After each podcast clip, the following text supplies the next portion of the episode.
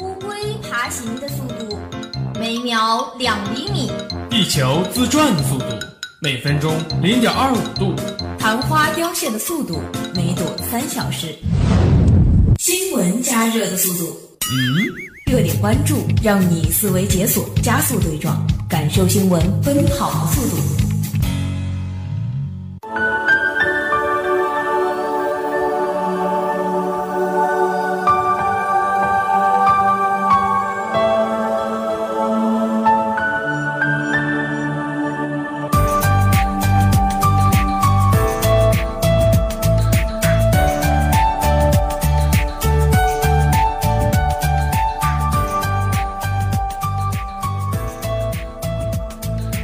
核查失效身份证，解决证件丢失痛点。三月二十一号，中国人民银行发布关于核查失效居民身份证信息和非居民证身份证信息试点工作通知，决定利用目前公安机关掌握的个人身份数据，在联网核查系统中增加失效居民身份证信息以及港澳居民来往内地通行证等信息的核查。解决银行难以识别客户出示的居民身份证有效性和非居民身份证信息真实性问题。此前有专家推算，我国每年丢失、被盗的身份证可达数百万张，而其中相当一部分是被冒名用作开银行卡进行牟利，甚至是犯罪。而像电信诈骗，就与银行卡冒用有着千丝万缕的联系。这种现象不仅给身份证丢失者造成了严重的权益风险，实际上也培植了相关的犯罪土壤。失效居民身份证信息核查，简单的说，就是银行通过联网核查系统核查居民身份证是否挂失、失效，以验证居民身份证的有效性。当然，需要注意的是，联网核查作为银行审核个人身份的重要手段之一，结果仅做参考。也就是说。银行不能仅以联网核查结果作为唯一依据拒绝为客户办理业务，而这就对核查的效率和准确性提出了很高的要求。另外，公民若对失效身份证核查的结果有异议，要有畅通的渠道来申诉，最大限度地减少因为信息衔接不畅给正常的公民业务办理带来困扰。在银行系统推广失效身份证核查，彻底堵住冒用身份证办银行卡的漏洞，也就等于在很大程度上解决了身份证被冒用的风险，抓住了主要矛盾。我们期待以此为契机，失效身份证的核查能够尽快的覆盖金融、工商、电信等所有的用证部门，真正让身份证成为居民的通行证，更加的便捷和安全。让丢失身份证呢，不再是一件高风险的事，而这也是对社会安全感的一种维护，是公共服务品质的提升。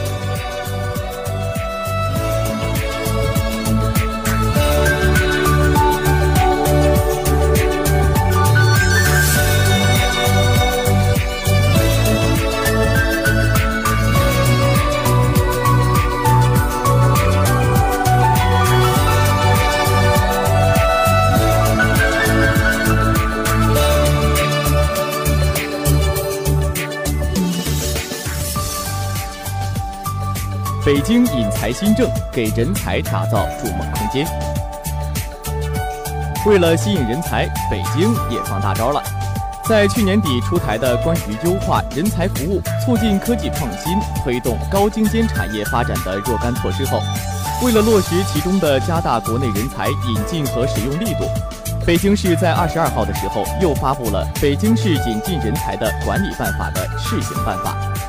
对科技创新、文化创意、国际交往中心建设、金融、体育、教育卫生，还有高技能等七类人才的引进加大力度。其实以往啊，我们谈起户口，被提的最多的就是应届生身份、单位的落户指标，这也就催生了很多本不该出现的现象。就比如说，像是有很多落户指标的单位进入的门槛极高，有的还以有户口为由压低工资待遇。有些员工则是拿了户口就跑，造成了人才培养的成本空耗。那么此前呢，甚至出现了户口指标的地下交易，与这些拥有落户指标的单位随便挑，形成鲜明对照的，则是很多民营企业吃不饱。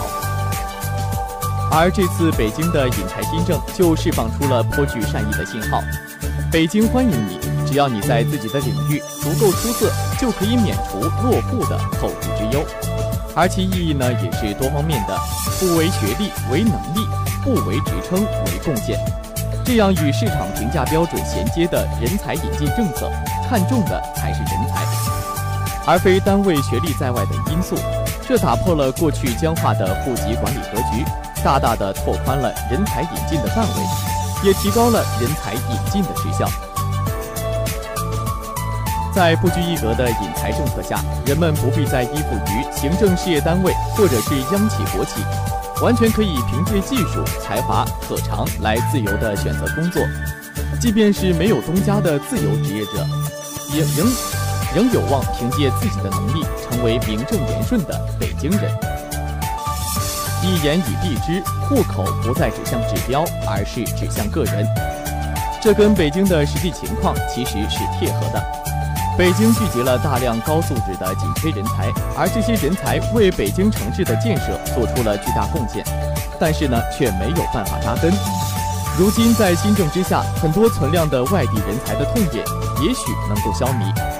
那么其次呢，人才的新政聚焦科技创新人才、文化创意人才、金融管理人才和国际交往人才等。也就变相的契合了新版城市总规提出的新功能定位，那么也就是全国政治中心、文化中心、国际交往中心以及科技创新中心，以明确的功能定位为指针，跟市场维度下的人才评价标准进行对接，不拘一格，广聚英才，构筑人才高地，那么也就可以预见一个积极、开放、包容的北京。必将进一步激发人才的创新、创造、创业的热情，也为北京的高质量发展提供高效而长久的动能。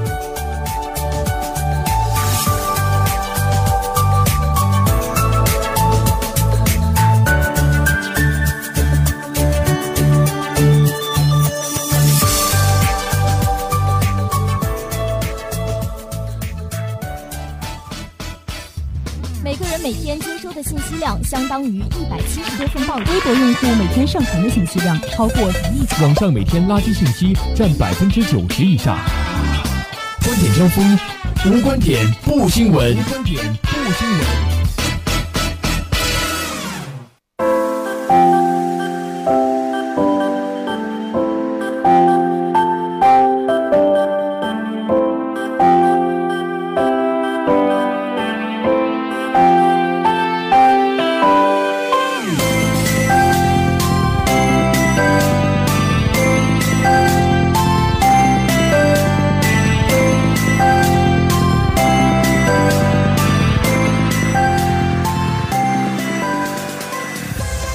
好的，现在是北京时间的十二点二十六分，这里是正在为您直播的新闻进行时，我是高聪，我是永杰。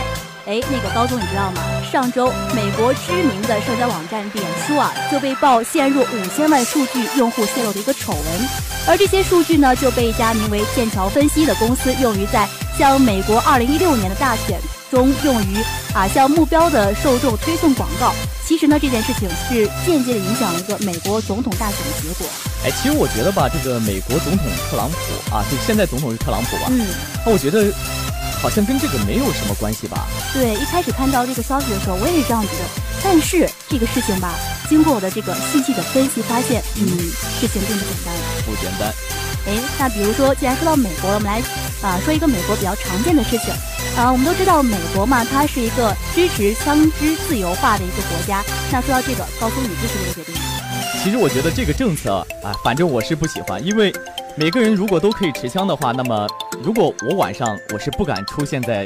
大街上的比较危险是吗？啊，特别危险。那你就是持这种证件的一个人哈。那如果你哪一天在这个脸书上看到这样一条消息，这个消息呢就是反对这个枪支自由化的一条消息，这个时候你就抑制不住自己内心的激动啊，毕竟跟你证件是一样的嘛。对啊，我肯定要点一个赞。对，然后呢，那这个赞呢就会被脸书的这样一个后台所捕捉到，那他呢就会通过这样一个云计算来分析出来，哦，原来高松你是一个啊反对枪支自由贸易化的这样一个人。接下来就是重点，他会给你推送相应的新闻。什么新闻呢？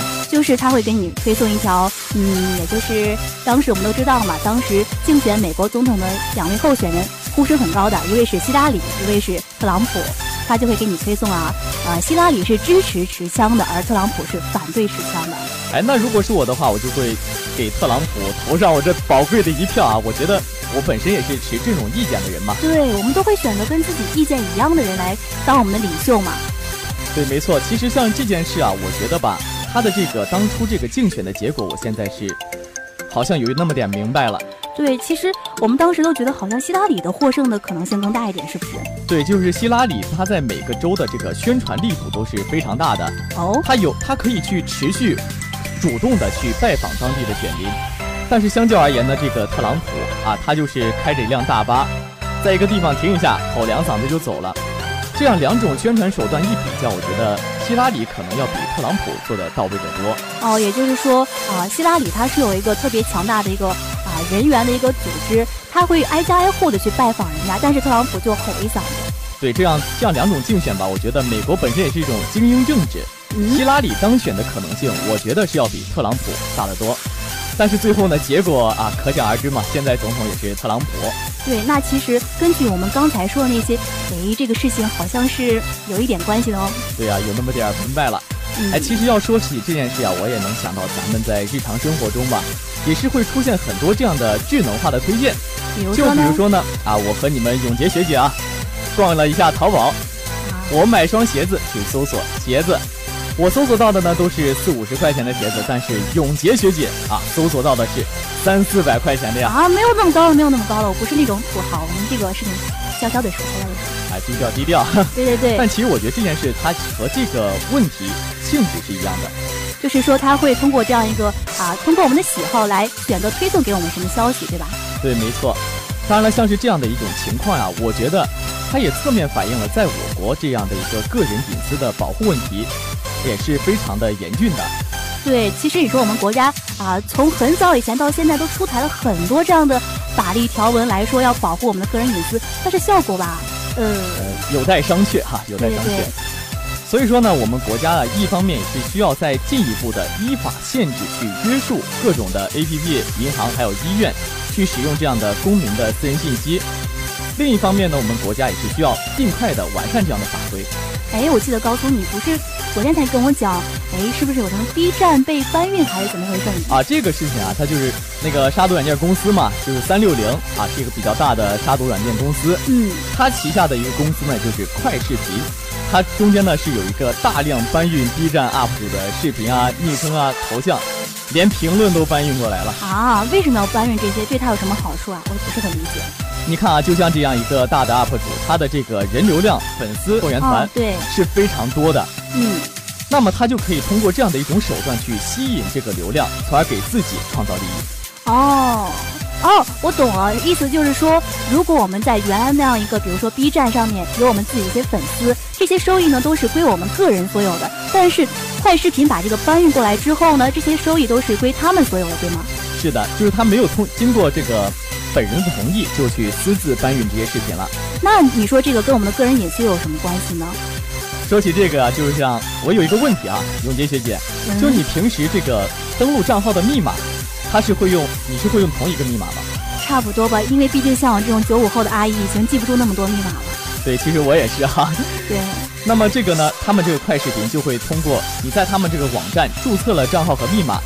如果你这时候这时候注册过之后，他会尝试用你的这个账号和密码去登录其他的视频网站，会尝试一些 B 站呀、优酷呀、土豆啊这些东西。哦。最后如果能登上的话，他就会把你的视频搬运过来啊。当然，我们共青团中央也是遭到了毒手啊。共青团中央都没有被放过。对，真是防不胜防。哇，好可怕这个事情。那你说，其实。啊，我们现在也是生活在一个大数据的一个时代嘛，而且你看，随着我们的互联网啊，包括个人的自媒体发展是越来越好的，那我们其实说，个人隐私该怎么保护呢？其实相对来说吧，还是需要自己对自己去负责。对于这样的，我们在平时不是也是会回家嘛，买些火车票，火车票上呢就会有一些个人的信息。那么这时候呢，就不要去随意丢弃这个火车票，你要么就撕毁了再扔，要么就好好的保存一下。哎，其实我觉得保存一下也是非常有纪念性意义的哈。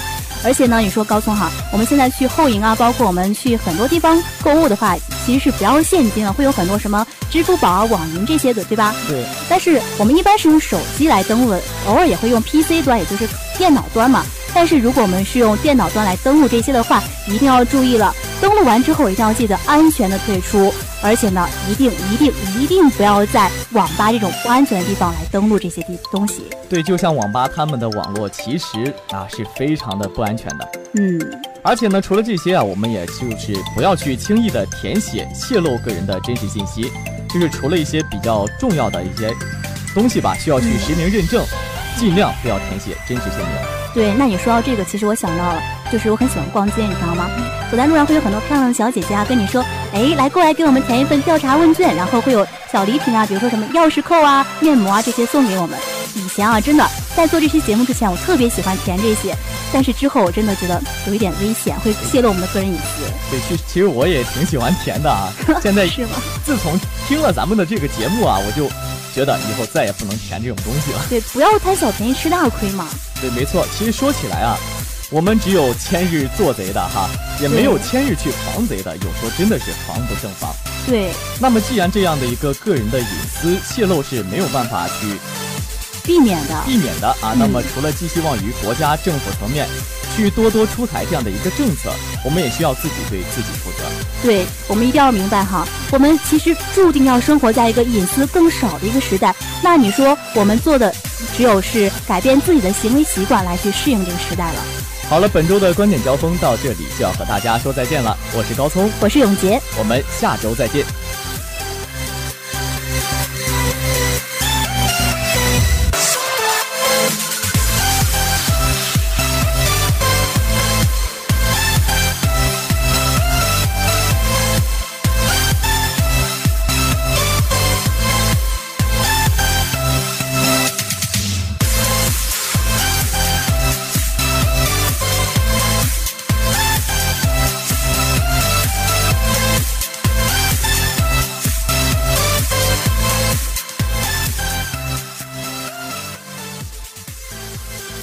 朝晖夕阴，气象万千，一起来看看本周的天气情况。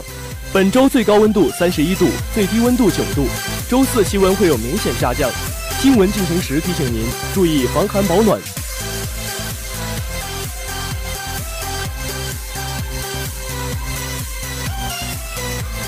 好了，以上就是本周新闻进行时的全部内容了。如果想要收听更多好听的节目，可以下载网易云音乐，订阅安阳师范学院广播站。也可以在新浪微博上收听我们的节目。本周播音：永杰、高聪、宛露思超、燕志、琪琪，编辑：永杰、琪琪，写导播：月明、包含长远。感谢您的倾听，我们下周同一时间不见不散。